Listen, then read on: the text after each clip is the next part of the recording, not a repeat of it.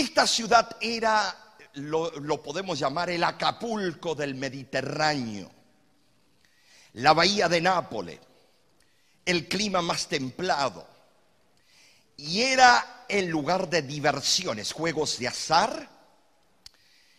Había prostíbulos por doquier en ciertas fiestas del año. Dice algunos grandes historiadores que asistían a esa ciudad, a esas fiestas, 20 mil rameras o personas que se dedicaban a ese negocio.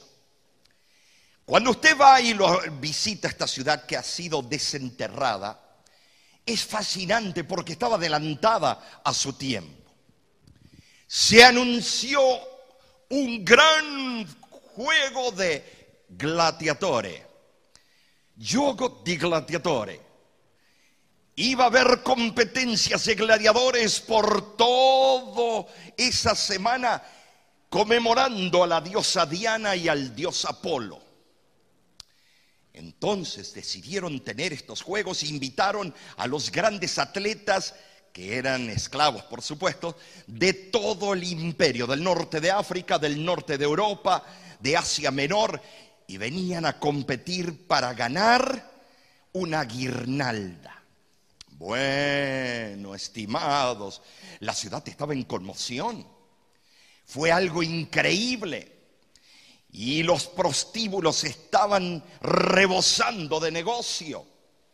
Toda fantasía que se le ocurría a usted o a quien sea en ese tiempo, usted podría lograrlo o llevarlo a cabo en la ciudad de Pompeya. Ah, esta ciudad tenía el primer mall, tienda que se llamaba El Agora. Era una ciudad impresionante, pavimentada, estamos hablando del año 79. Resulta ser que una secta aborrecible llamada los cristianos se escondían. Pero durante semanas empezaron algunas familias cristianas a tener visiones de noche o sueños y veían en forma latente la destrucción de la ciudad, que iba a ser algo inminente. Y en ese sueño se les dijo, id y proclamad que se arrepientan los ciudadanos de esta ciudad. Predicadles y pregonad. Y fueron los cristianos, no temiendo la muerte, y se empezaron a parar delante de los prostíbulos.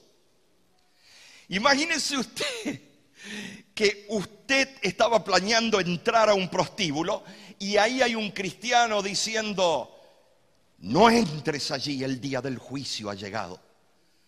Imagínese usted, lo iba a ver y que iba a hacer la persona, agachar la cabeza e irse de vuelta de donde vino.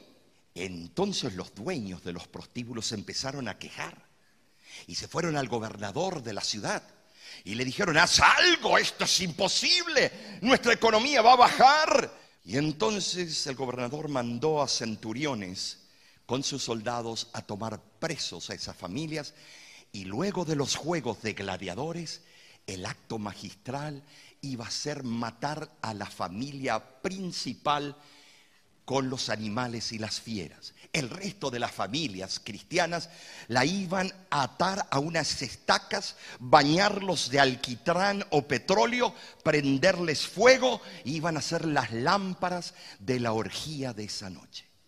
Las familias cristianas las ponían y los mismos cristianos decidían, los abuelitos, los ancianitos que ya habían vivido la vida, como capas de una, una cebolla, ellos ponerse en las afueras de un círculo y mientras menos edad tenía, hasta que llegaban a los niños, lo ponían en el medio, en el medio, para que los leones se cansen comiendo a los viejos, a los de edad media y los niños puedan ser librados de la muerte y llevados como esclavos.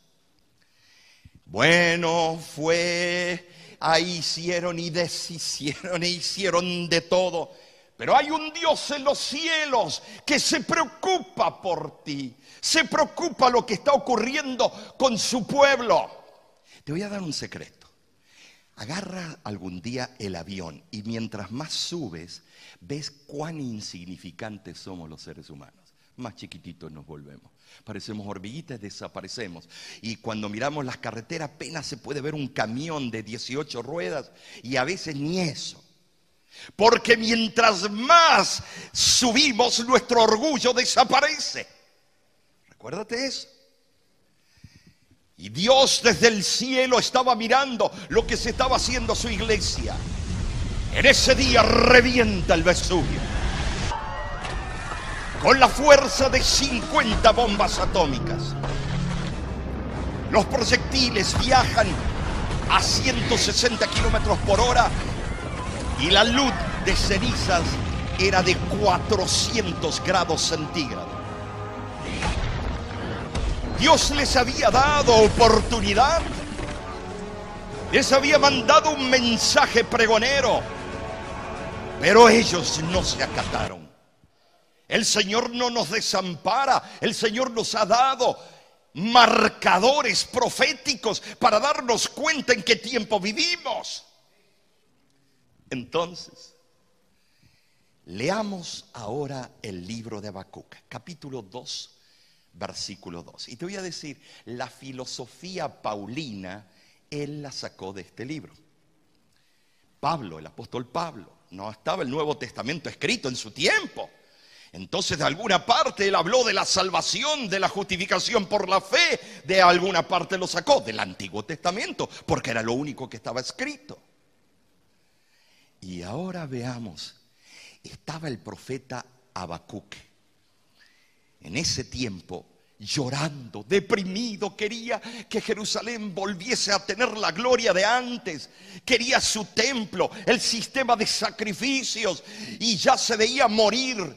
Y viene Dios y le contesta y le habla de una liberación más adelante y la liberación en el tiempo del fin.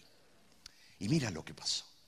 Y Jehová me respondió y me dijo, escribe la visión y declárala en tablas. Solamente dos instancias se muestran en la Biblia de que se usaron piedras para declarar las intenciones de Jehová. Los diez mandamientos en el Sinaí y luego esta instancia. Escríbela en tablas, porque esto es relevante. Y ahora viene lo interesante. Y dice, y declárala, ¿qué dice? En tablas para que corra el que la lea. No gatee, no se arrastre, sino con un sentido de urgencia. Esta noche lo que vamos a estudiar tiene que ver contigo y conmigo. En este tiempo. Ahora sigue el profeta Habacuc aunque la visión tardará por un tiempo, le dijo Jehová a Habacuc, mas se apresura hacia el fin. Nota que la Biblia desde aquellos tiempos se hablaba de un fin, que este mundo que tanto te gusta, este mundo que tiene tantos placeres, este mundo algún día va a caducar, que hay algo que va a pasar, pero será posible eso. Y ahora él pronuncia las palabras célebres porque Dios no miente. Pero hay un Dios en los cielos que lo que Él prometió lo va a cumplir porque lo cumplió la primera vez con su Hijo en la cruz del Calvario y muy pronto Cristo vuelve de nuevo. Ahora, mira lo que dice, espéralo porque sin duda vendrá y no tardará. Y aquí viene la filosofía paulina. He aquí, que aquel cuya alma no es recta se enorgullece, se cree la divina pomada. Mas el justo, ¿qué dice? ¿Qué dice? O sea que Pablo sacó el concepto de la justificación por la fe. ¿De dónde? De este libro en el Antiguo Testamento. El justo por la fe vivirá. Cuando Cristo estuvo aquí en la tierra, Él le dijo lo siguiente. en Lucas capítulo 21, él le dijo, habrá terremotos, pero siempre lo hubo, pastor, habrá hambre, siempre lo hubo, pero no con la intensidad de cómo hemos visto las destrucciones desde el 2000 para aquí. 250 mil muertos, 134 mil. Estimados, vemos que desde el año 2000 para aquí algo está aconteciendo en la sociedad. Y habrá terror y grandes señales en el cielo y en la naturaleza. Y hay una autora que te quiero leer que es extraordinaria. Y déjame leer su comentario. Mira lo que dice. Es el poder de Satanás lo que está orando en el mar y en la tierra, trayendo calamidad y angustia y barriendo multitudes para asegurarse su presa. Satanás está orando en la atmósfera. Mira esto, la está envenenando y nosotros dependemos de Dios para la protección de nuestras vidas. Dios del cielo, despiértanos Dice, y en la tierra habrá angustia de las gentes confundidas a causa del bramido del mar y de las olas. Cuidado, leed la Biblia y entenderéis lo que, lo que viene pronto. Dios nos dio marcadores de tiempo, nos dio señales, nos dijo cuando veas estas cosas, levantaos vuestras cabezas, que aquí vengo pronto.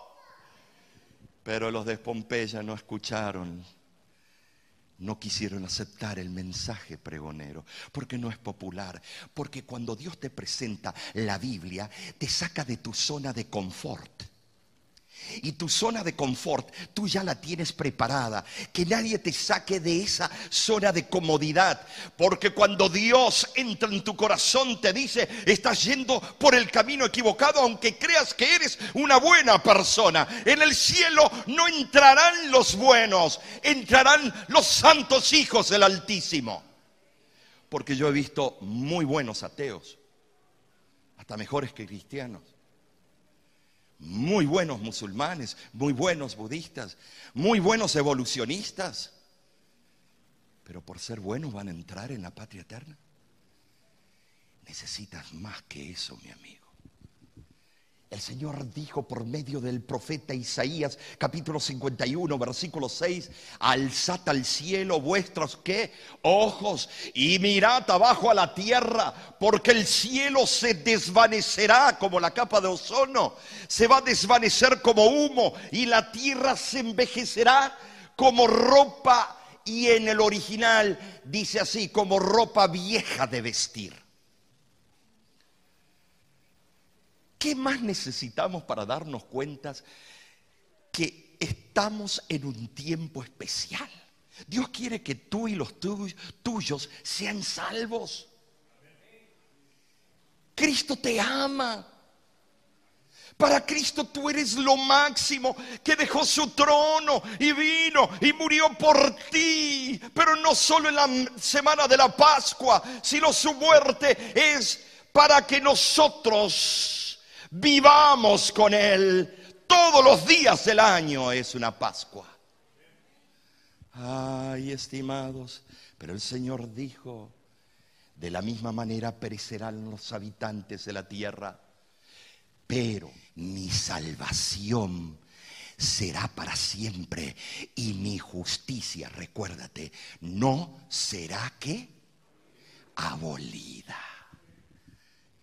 Vemos el huracán Dorian, ¿por qué me detengo aquí? La Tierra tiene tres movimientos. Rotación en 24 horas, traslación en 365 días punto y algo, y nutación, el cabeceo de Chandler, que es que la Tierra está haciendo así constantemente. No lo notamos por las velocidades intrínsecas. Pero estimados, de acuerdo a la física, esos movimientos y la velocidad de la Tierra, es imposible que existan en este planeta huracanes que pasen los 165 millas por hora. Pero este fue el primero que llegó a 185, desafiando las leyes de la física. El Señor dijo en Apocalipsis 7 que los vientos serán desatados en el tiempo del fin. Los ángeles soltarán a medida que la gracia está a la puerta de la gracia cerrándose. La cierran la sociedad, los seres humanos, cuando rechazan la voz del Espíritu Santo, llegará un momento que será tan proliferado el rechazo de la voz del Espíritu Santo, hermanos, que ya los vientos serán desatados antes de la venida de Cristo. La ola de calor fue algo impresionante este año en muchos lugares. Ahora, esta misma autora escribe, en las escenas finales habrá epidemias, mortandad y hambre, las aguas del abismo rebasarán sus límites, incendios e inundaciones destruirán la propiedad y la vida. Amigo, grandes cambios están al punto de producirse en el mundo y los movimientos finales serán, que dice, rápidos. Un pastor luterano a la antigua leyó de este capítulo. Lo tomaron preso por 48 horas y luego una multa. Le prometieron seis meses si él se levantaba en el púlpito y predicaba del mismo capítulo, porque recuérdense que los ministros en todos esos países luteranos tienen que tener una licencia con permiso para predicar del propio rey o monarca del país le quitaron la licencia. Dijo, jamás vas a leer de vuelta el capítulo 1 de Romanos y se los dejo por tarea y se darán cuenta por qué. Amigos, tenemos miedo de hablar la verdad. tenemos miedo de, de, decirle al pecado y darle el nombre que corresponde. Tenemos miedo. Hay que ser políticamente correcto para todo. Ahora una televisora, ahora un científico, una universidad.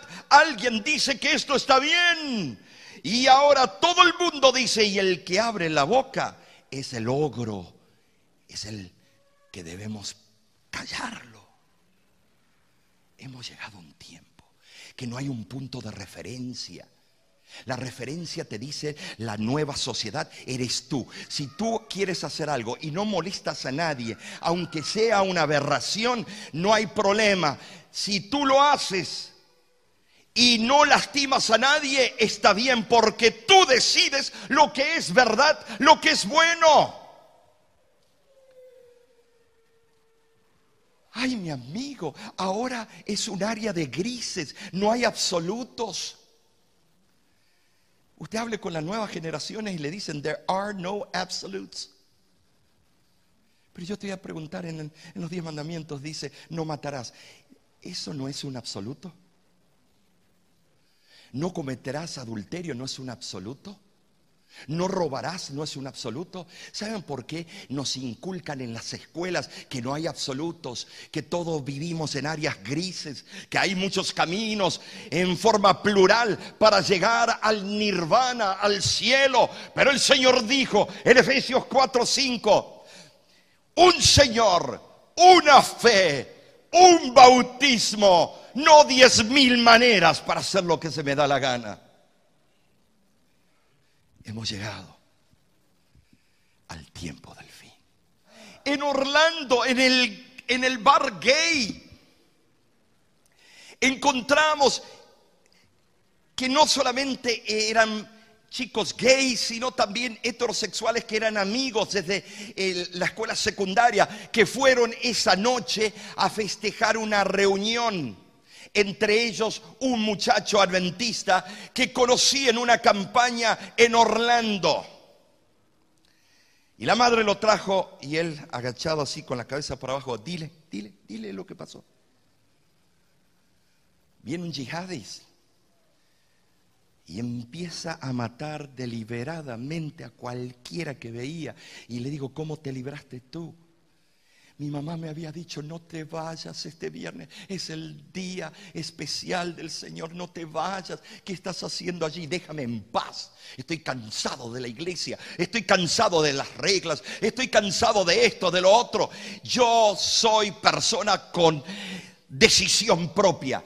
Y se fue así deliberadamente 19 años.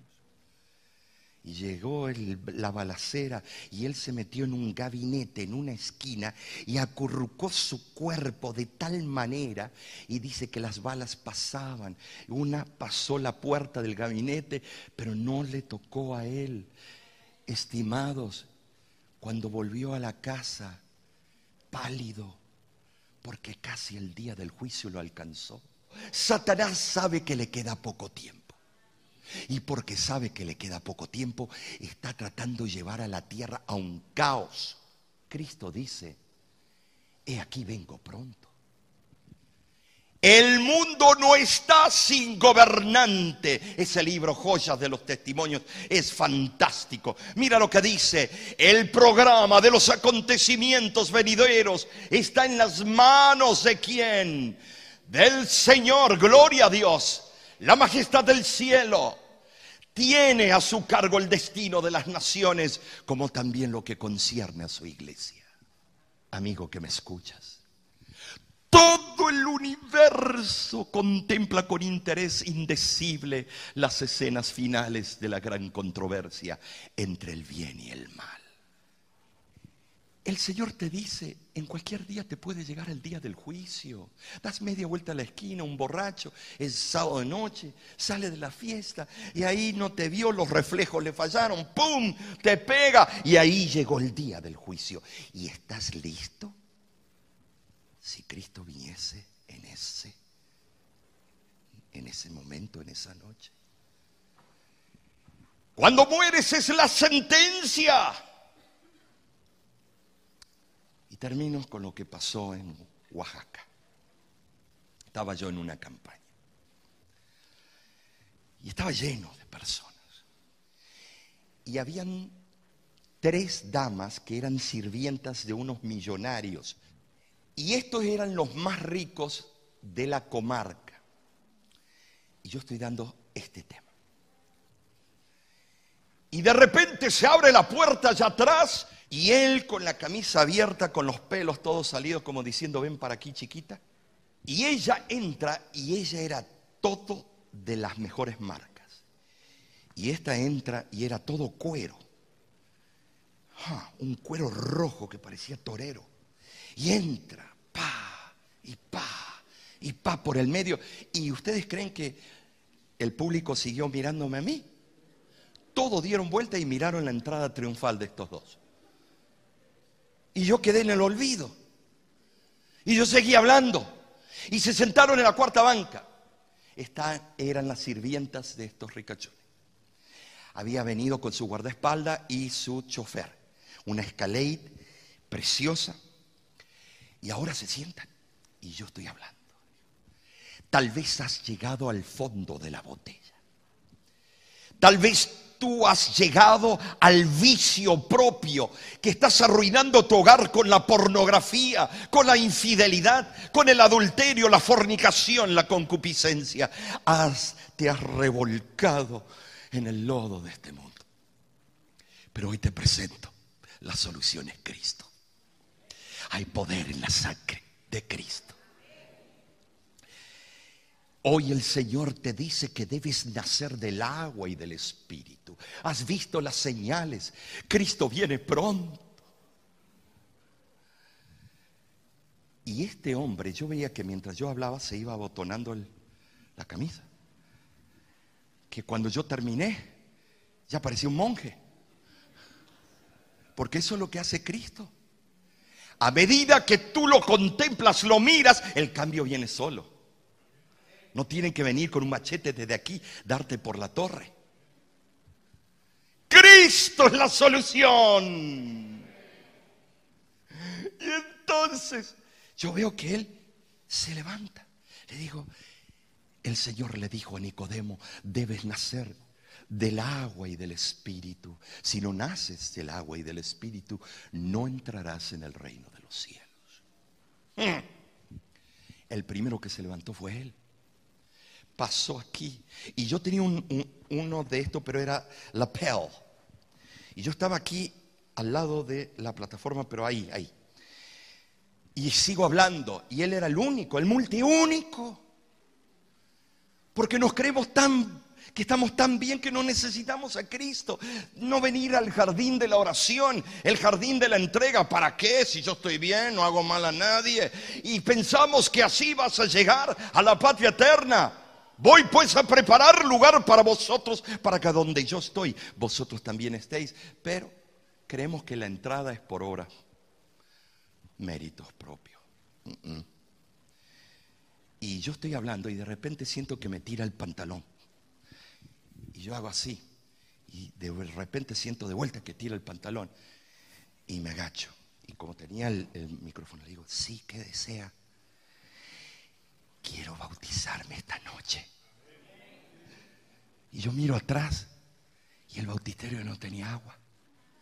Y dije, mire, mañana esta horita lo hacemos y que no hay agua él me dice, pues póngale. Así, viene a lo macho. Y doy la orden y digo, así le hice la orden y todo el mundo riéndose. Y van rápido a ponerle. Y él listo, quería entregar su vida a Cristo. Había hecho demasiado daño a su familia. De repente se para la doña. ¡Pum! Como un gallito tiquirí. viene, le toca aquí. Y él se da vuelta, mi amor, tú también. No hagas papel de ridículo pedazo de pipi, pipi, pipi. Y en ese momento le dice, si tú te bautizas, no regresas conmigo esta noche. Y no hay cabida en mi hogar. Ah, lo que tenía el cincho era ella. Se nota que ella era la hijita del papá, la del dinero, la feria, el pisto, la guita, los chavos, no interesa qué país. Y entonces agarra y le dice, pero mi amorcito, tú sabes que he sido terrible, no he sido un ejemplo a mis hijos, tomador, uso drogas. Mi amorcito, te he fallado a ti, por favor. E, este hombre tiene la razón lo que está hablando. E, tal vez el día del juicio me llegue esta noche mismo. Y estimados, ella le dijo, tú sabes que esta noche tenemos una fiesta y un convivio. Voy a salir caminando y si tú no sales conmigo, aquí terminó todo. Y el dinero es más pesado que la fe muchas veces. Porque tú puedes llegar hasta este punto y decir, yo acepto a Cristo, pero si no subes al Calvario, si no llegas al lugar propio de la conversión, amigo, por poco te salvas, pero totalmente perdido. Él me mira yo lo miro. La gente, pues ya no había nadie durmiéndose. De repente se empiezan a levantar personas a pasar porque querían entregarse a Cristo. Y él la empezó a seguir. Y desde allá atrás me miró y hizo así. Y se fue. Esa noche en el hotel, allí, en Matías Romero, tocan, dice, pastor, levántese. Algo pasó. ¿Se acuerda esa pareja que estaba allá adelante? ¿Sí? ¿Sabe, pastor? Se fueron a una fiesta donde se hacen intercambio de parejas. Swingers. Empezaron a mezclar drogas, 38 años de edad el hombre, con hijitos chicos. Y ahora van hacia la mansión, la puerta principal era hermosa, de caoba, con vidrios importados de Murano, Italia. Y abre la puerta él para ser el primero de entrar, le abren los sirvientes. Y debajo del marco de la puerta, el dintel de la puerta, ahí vino una ruptura en la aorta del corazón y cayó fulminantemente en el piso, muerto al instante. Las palabras que había dicho unas horas antes se estaban cumpliendo.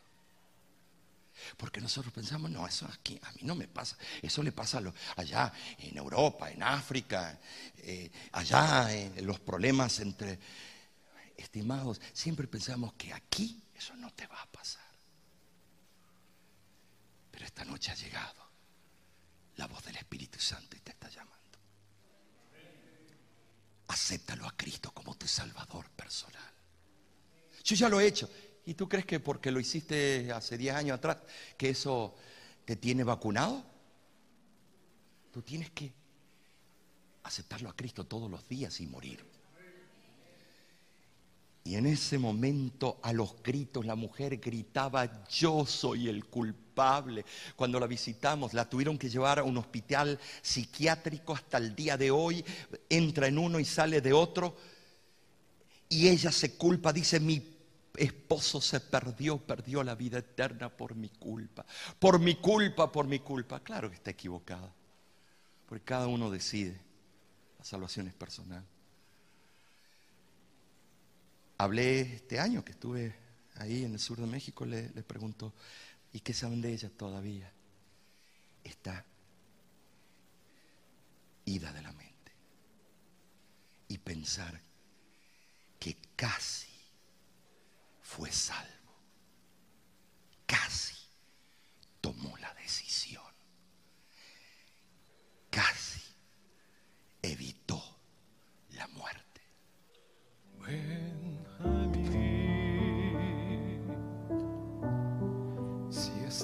ya muy cansado. Ven a mí y yo descanso te daré. Estoy dispuesto a llevar con tus dolencias, a darte fuerza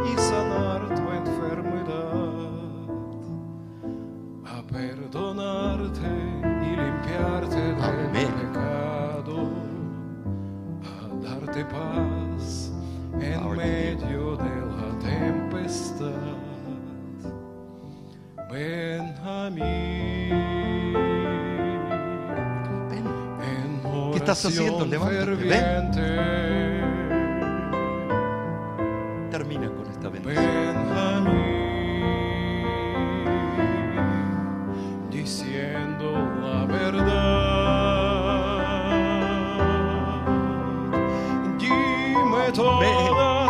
A Dios.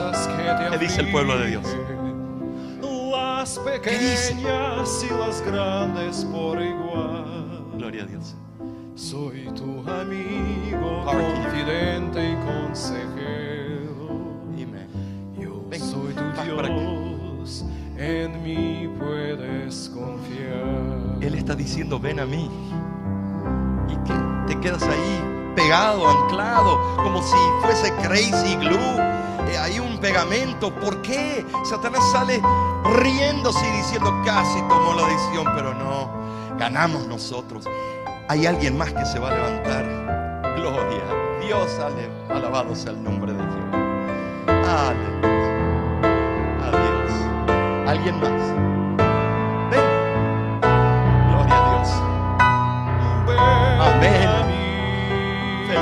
Felicitaciones al poder en Cristo. Que Dios te bendiga. algún rechazo. Amén, amén. Ven a mí sin importar tu condición. Dios, varón de Dios. Tengo sueños ¿Hay alguien más aquí de este lado? Te vas a privar de la bendición que estás. Levántate.